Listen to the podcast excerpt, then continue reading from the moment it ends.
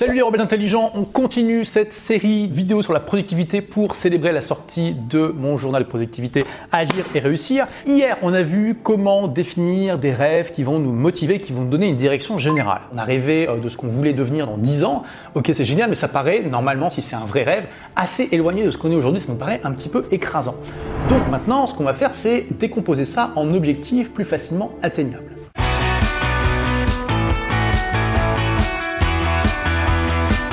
On va faire ça tout de suite avec donc agir et réussir comme modèle. Si vous avez le journal, vous allez pouvoir le remplir en même temps que vous suivez la vidéo. Si vous n'avez pas le journal, eh bien libre à vous d'utiliser euh, un document sur votre ordinateur ou une feuille de papier. C'est parti. On va définir vos objectifs personnels et professionnels sur les 12 prochains mois. Les objectifs doivent être liés aux rêves que vous avez déterminés dans la vidéo précédente. Je vous ai mis 15 lignes dans le journal. Libre à vous d'en mettre autant que vous voulez. Faut pas en mettre trop non plus pour pas que ça soit trop irréaliste. Hein. Et d'ailleurs 15 c'est déjà beaucoup honnêtement. Prenez quelques instants, ça peut être des minutes, des dizaines de minutes, des heures. Ok, prenez le temps qu'il faut pour déterminer quels vont être vos objectifs personnels et professionnels que vous voulez vraiment accomplir d'ici un an. Et une fois que vous avez fait ça, et je vous rappelle, hein, si vous avez le journal, vous avez ici euh, de quoi écrire davantage si vous voulez davantage d'espace. Ensuite, euh, l'idéal, c'est d'en faire des objectifs SMART, d'accord? Donc dans le journal, j'explique ce qu'est un objectif SMART. N'hésitez pas à faire des recherches sur le web. Vous n'avez pas, j'y réussir, savoir ce que c'est. Et notamment, il y a un exercice que je vous recommande de faire qui est très important, c'est de déterminer le temps que vous allez pouvoir consacrer à l'accomplissement de ces objectifs.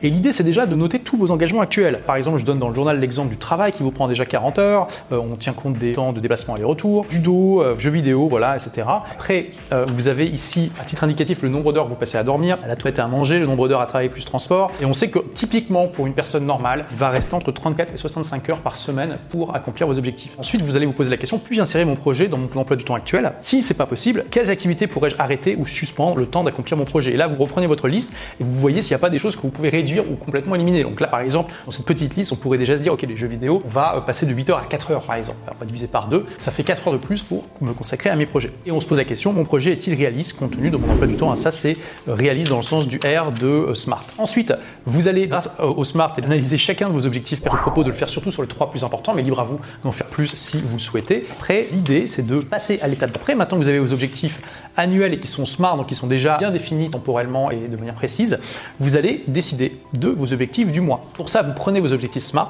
vous décidez les trois objectifs majeurs que voulez accomplir ce mois-ci. Je vous propose ici une habitude positive, ça c'est à vous de voir. Le livre plus important que je veux lire, ça peut être lié à vos objectifs SMART, c'est recommandé mais pas obligatoire. Et qu'est-ce qui m'enthousiasme le plus de réaliser ce mois-ci? Ça, ça vous aide à connecter à vos valeurs, à votre mission. Et ensuite, une fois que vous avez ces trois objectifs majeurs pour le mois, qui sont eux-mêmes reliés à vos objectifs de l'année, qui sont eux-mêmes reliés à vos rêves, n'est-ce pas? Vous choisissez pour votre semaine l'objectif prioritaire que vous voulez réaliser. Vous assurez que c'est bien lié aux objectifs du mois. Et puis après, il y a différentes choses que vous pouvez faire ou pas. Et après, dans la journée, choisissez aussi l'objectif qui est relié à votre semaine. En sachant bien sûr qu'il peut y avoir des jours où vous sautez, d'ailleurs vous pouvez faire une journée pause, etc.